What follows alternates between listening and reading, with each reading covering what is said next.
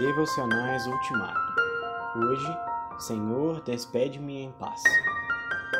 Simeão o tomou nos braços e louvou a Deus, dizendo: Agora, Senhor, podes despedir em paz o teu servo, segundo a tua palavra, porque os meus olhos já viram a tua salvação, a qual preparaste diante de todos os povos, luz para a revelação aos gentios e para a glória de Israel.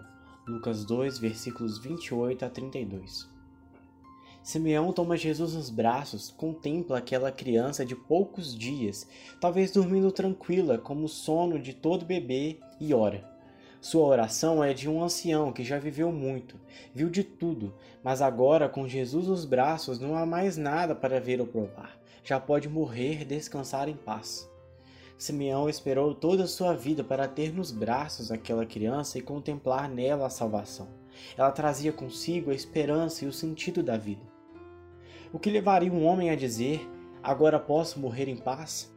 Penso que somente um profundo sentimento de plenitude, completa realização e certeza absoluta de quem sabe que a vida tem sentido e a morte pode ser acolhida como uma amiga e não como inimiga.